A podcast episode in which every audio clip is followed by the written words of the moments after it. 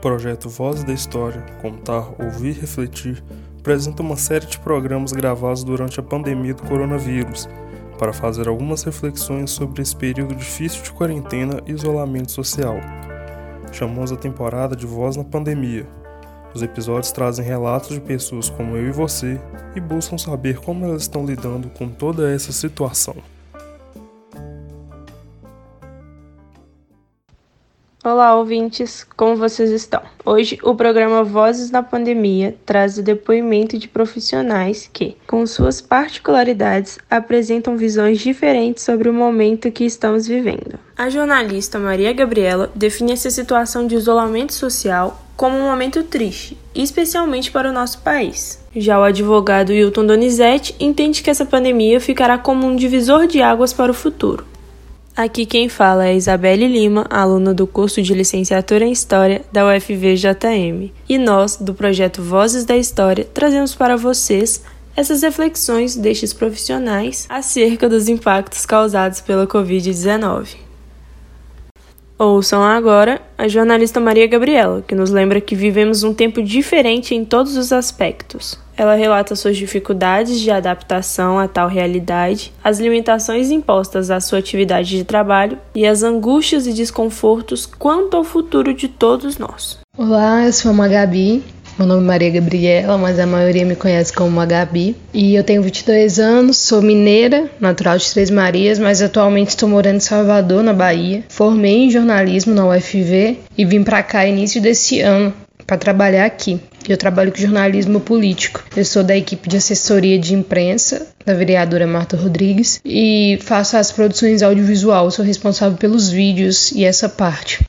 A gente estava acostumado a trabalhar com cobertura fotográfica toda semana, de, durante todos os eventos que Marta comparece, durante todas é, reuniões, plenárias na, na Câmara e tudo, tudo, toda a participação externa dela havia uma cobertura semanal, todos os dias, pela assessoria, pelas pessoas que são responsáveis pela comunicação. E essa cobertura era feita em rodízio. Então, assim, quando tinha um ato na Barra para poder, ato das mulheres, ato de não sei o que, reunião lá na UFBA, sempre tinha alguém para poder cobrir a vereadora. Eu sou a que mais mexe com fotografia lá, então, consequentemente, eu também estava envolvida em mais e nos atos mais Além disso, a gente trabalha num, num escritório que tem uma, uma infraestrutura melhor para a gente poder trabalhar e se organizar. Ainda mais para mim que mexo com edição de vídeo, é, lá tinha um computador que era melhor para poder editar vídeo e tudo mais. Tem mais esses eventos externos, né? A gente parou com esses eventos, a vereadora precisa ficar em, em quarentena, todo mundo precisa, mas ela mais ainda porque ela é do grupo de risco. Então a gente acaba tendo que fazer tudo em casa, então tudo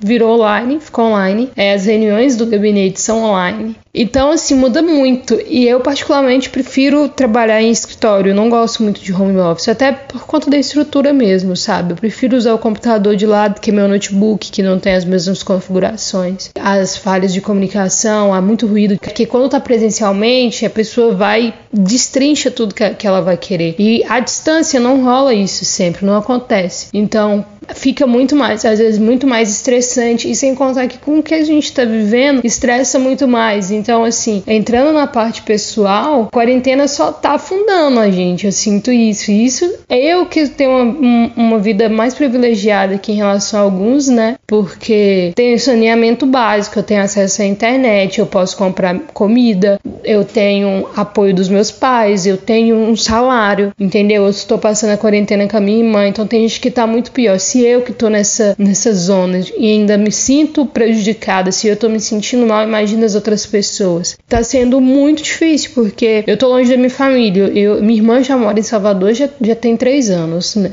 Ela é mais nova que eu, ela estuda aqui. Eu vim no mês de fevereiro. E a gente nem deu tempo de de falar, nossa, vamos voltar para Minas, ficar com nossos pais, porque querendo ou não é bem diferente quando você tem um conforto maior do lar, quando você tem a presença dos seus pais, você se sente mais seguro. Não deu tempo, foi tudo muito rápido, então a distância também machuca bastante. E a quarentena diariamente machuca bastante. É, além da pandemia da saúde, eu considero que a gente está em uma pandemia política. Tá um caos político no Brasil que desde quando eu entendo por gente, eu nunca vi antes, sabe? É muito ameaçador, a gente tá pisando em ovos, a gente não sabe o que vai acontecer, a gente não, não tem previsão do que, que vai acontecer futuramente, sabe? A gente não tem previsão nem de sair da pandemia e isso acaba enlouquecendo mais ainda a gente. A pandemia política ela tem prejudicado tudo, ela tem piorado tudo, ainda mais. Então, assim, a gente não tem um, um, um, Agora tem o novo ministro da Saúde, mas que não atua também como ministro da Saúde. Não tem nenhum, assim, amparo para esses profissionais da saúde, para tudo que está acontecendo. E é complicado viver nesse risco, sabe? É complicado viver nesse, nesse contexto social que a gente está vivendo, porque é um boom de informações, não tem como você também se isolar de todas as informações, viver uma, uma utopia. É importante sim se afastar, mas também não deve ficar cego para tudo que está acontecendo. Enquanto os uns estão se posicionando demais, os outros estão se posicionando contra a vida. E é angustiante, sabe? Isso tudo piora porque a gente não dorme bem, a gente fica cansado, a gente não, já perdeu toda a rotina praticamente. Isso prejudica também no trabalho, que antes você trabalharia com gosto e tudo, hoje você já não faz com tanto gosto. É bem comum, não, não sou só eu, tem outras pessoas que comentam que chega dias que não tem vontade de fazer nada, tem vontade de ficar o dia inteiro deitado no tédio, sem fazer nada. Às vezes nem a série, eu gosto muito de ver novelas, meus amigos gostam muito de ver série, nem minha novela, nem às vezes uma série também que eu gosto, eu vou querer ver sabe? Porque a gente está entrando numa depressão, todo mundo está entrando em um estado depressivo, que isso é fato. Não é à toa que o Brasil está entre os países mais ansiosos do mundo, num ranking antes da pandemia. Então, pós-pandemia, durante a pandemia, esse ranking vai se afundar ainda mais. Então, assim, a gente está entrando numa depressão coletiva, sabe? Isso me preocupa, porque se você for ver no estudo de Durkheim em relação ao suicídio, um desses suicídios, eu não lembro enquadrar qual o nome específico, mas tem um que é para esse tipo de momento que a gente está vivendo. É bem comparativo ao suicídio do Flávio, o ator que, que se suicidou, né? Porque não dá para continuar vivendo num país, não ver projeto de futuro, é uma crise nacional e isso acaba muitas vezes fazendo com que muitas pessoas duvidem do que vai vir e não tem uma perspectiva de vida futura. E isso acaba com que perder a vontade de viver. E é muito preocupante isso, sabe?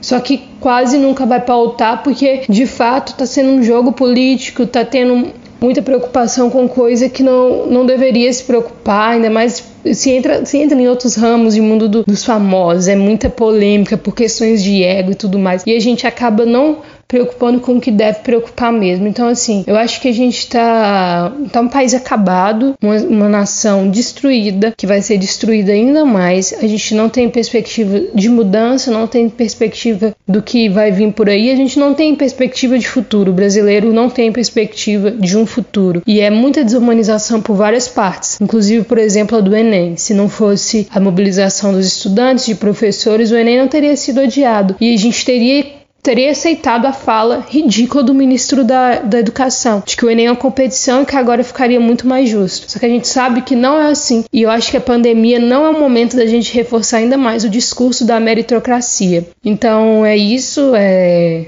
É um momento muito triste. A minha avó já, já está triste, eu já não durmo bem há vários dias. E vamos seguir firmes, né? Vamos ver até onde isso vai.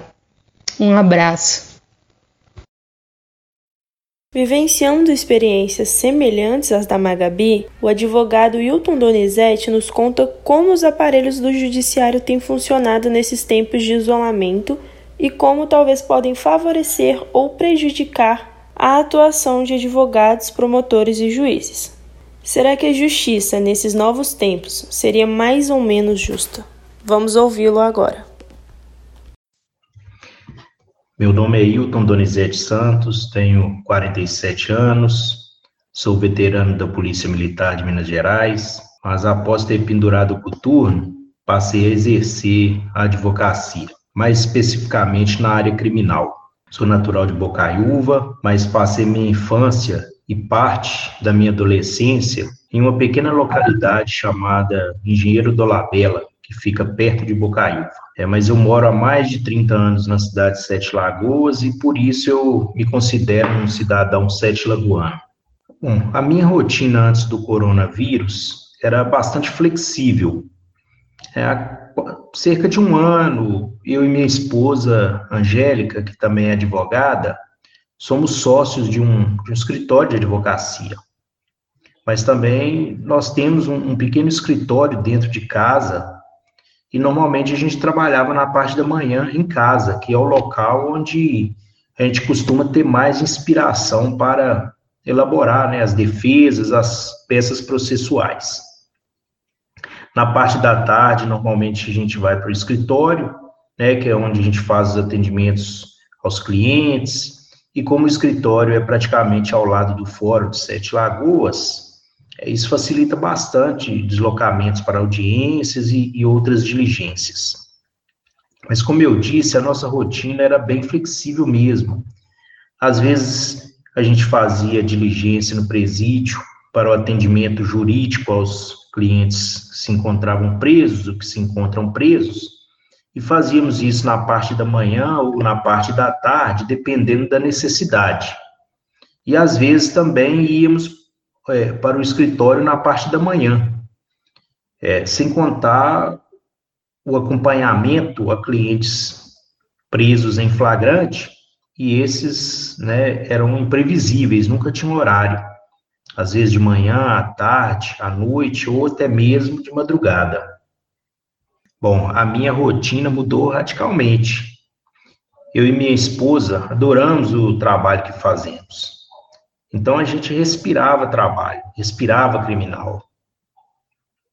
E logo no início da, da pandemia, o CNJ suspendeu os prazos processuais de todos os processos, bem como o atendimento jurídico né, em todos os fóruns. E como os processos criminais são todos físicos, né, ou seja, tem que ter contato com o papel, contato é, é, com, o, com o processo. Diferente dos processos cíveis e família, né, por exemplo, que são que são por meio eletrônico, né, já tramitavam por meio eletrônico antes mesmo da pandemia. Então, nós perdemos todo o contato com os processos. A gente só conseguia ter alguma informação por telefone ou por e-mail. E ainda assim, só os processos referentes aos réus presos. Outra dificuldade que encontramos foi referente ao primeiro atendimento ao cliente. Já que, apesar de ter um, presídio na cidade de Sete Lagoas, é, todas as pessoas presas em flagrante é, estavam e ainda estão sendo encaminhadas para o, o CERESP, né, que é o Centro de Remanejamento Provisório, lá na Gamileira, em Belo Horizonte. Então, desde que iniciou a pandemia, os atendimentos jurídicos presenciais nos presídios estão suspensos. E o único contato com o cliente preso que a gente tinha não acontece mais ele agora só acontece em caso de urgência e mesmo assim por telefone. Enfim, toda minha rotina foi completamente alterada. É, não só no trabalho, mas também na vida social. Os encontros familiares tiveram que ser cancelados. O terço em família, que era um, um costume na nossa família, também teve que ser, por enquanto, cancelado é os encontros com os amigos. Os momentos de lazer hoje se resume aos seriados no Netflix com minha esposa. Teve até um caso inusitado no mês passado. É uma tia minha que mora em Belo Horizonte, que já tem mais de 60 anos, é, tinha viajado para a cidade de Santa Rosa de Viterbo, em São Paulo, é, no início da pandemia e ela não conseguia voltar de ônibus. Ela foi de ônibus e não conseguia voltar, estava tendo dificuldade de retornar. E o esposo dela, né, é diabético e começou até, eu acredito que sentia a falta dela e, e não estava muito bem. Aí eu resolvi buscá-la de carro. Eu viajei cerca de 1.200 quilômetros em apenas um dia. Saí daqui cedo, 4 horas da manhã, e meia-noite eu estava de volta. É, eu não quis é, pernoitar lá, né, justamente por causa do coronavírus, para respeitar né, essa situação. Então eu fui e voltei no mesmo dia, o que a gente chama de bate-volta, né? Foi bastante cansativo, mas foi uma satisfação muito grande, né, olhar olhar para minha tia quando chegou em casa, o reencontro dela com o marido. Então, sim, foi cansativo, mas foi uma satisfação muito grande. Olha, eu acredito que tudo isso que estamos passando vai trazer mudanças significativas, não só nessa geração, mas nas gerações futuras. Eu acredito que essa pandemia vai acelerar muito a evolução de tudo, principalmente na tecnologia e medicina, e até mesmo na forma como a gente se relaciona. É, no meu caso, é, eu já devo perceber isso em breve, já que o Tribunal de Justiça comentou, começou a implementar o processo criminal de forma eletrônica. Sem contar nas audiências por videoconferência que já estão ocorrendo. É o preso no presídio, o juiz, o promotor, cada qual no seu gabinete, e o advogado em seu escritório, ou até mesmo em casa. Eu, inclusive, participei de algumas audiências dessa forma durante a pandemia. Não é a mesma coisa, né, de estar é, presencialmente, porque ali você pode fazer uma leitura corporal das pessoas, é, e isso principalmente para o juiz, eu acredito que é importante, porque o juiz que vai julgar ele precisa não só ouvir o que a pessoa está falando, mas como ela reage também no momento que está falando. Mas está sendo um momento de mudança para todos. Mas no mundo jurídico, né, que é no qual eu estou inserido, está sendo bastante interessante. É, um ponto que eu observo né, é ver que, que as fontes do direito, que são as leis, os princípios, os costumes, são eles que estão tendo que se adaptar ao momento em que vivemos, e não o contrário. E a prova disso é que tivemos uma alteração legislativa bem recente, tornando obrigatória a audiência de custódia, que é levar a pessoa presa perante o juiz dentro de 24 horas.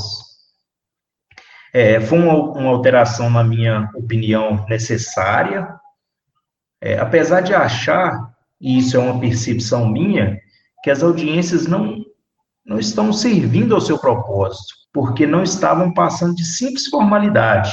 Mas aí veio a pandemia e inviabilizou o cumprimento dessa lei, pelo menos por enquanto, né? É, eu acredito que esse momento que estamos passando ainda vai trazer severas modificações na área jurídica. E eu espero que essas modificações é, venham para ajudar o mundo jurídico e, consequentemente, ajudar a população de um modo geral. Eu, às vezes, fico pensando se essa pandemia vai ser realmente um divisor de águas, em algum sentido macro. Porque nós já tivemos outras pandemias, né, como a peste bubônica, a varíola, cólera, a gripe espanhola, a gripe suína, então, não é a primeira vez que a humanidade se depara com uma, uma situação grave de saúde pública. E eu, sinceramente, não sei dizer se a humanidade ficou melhor ou pior depois disso. Eu acredito e espero que em breve tenhamos uma vacina para evitar o contágio pelo coronavírus, porque, na minha opinião, nós só vamos conseguir voltar a uma situação de normalidade com a chegada de uma vacina. Mas eu, particularmente, tenho uma preocupação muito grande com os efeitos a longo prazo desse distanciamento social que estamos sendo obrigados a fazer. Eu tenho medo que nos tornemos muito individualistas e antissociais. É, a gente já vinha percebendo esse distanciamento antes mesmo da pandemia, por causa dos aplicativos de rede social, como WhatsApp, Instagram, dentre outros. É, às vezes a gente estava reunido em família, estávamos próximos fisicamente, mas distantes, porque cada um no seu celular, na sua rede social. Mas que ironia, né? Antes eles nos afastavam e agora ele nos, esses aplicativos nos, nos aproximam, é porque não, não podemos ter o contato pessoal. Então, esses aplicativos hoje têm sido nossa salvação. É, durante a pandemia, não, não resta dúvida que a minha vida mudou. Ela vai passar, né, com fé em Deus, e eu espero que minha vida não mude muito, porque eu gostava da minha vida como ela era, mas alguma coisa vai mudar, não tem jeito. E a primeira mudança que eu já percebo é o valor que eu tenho dado a cada dia que estou vivo.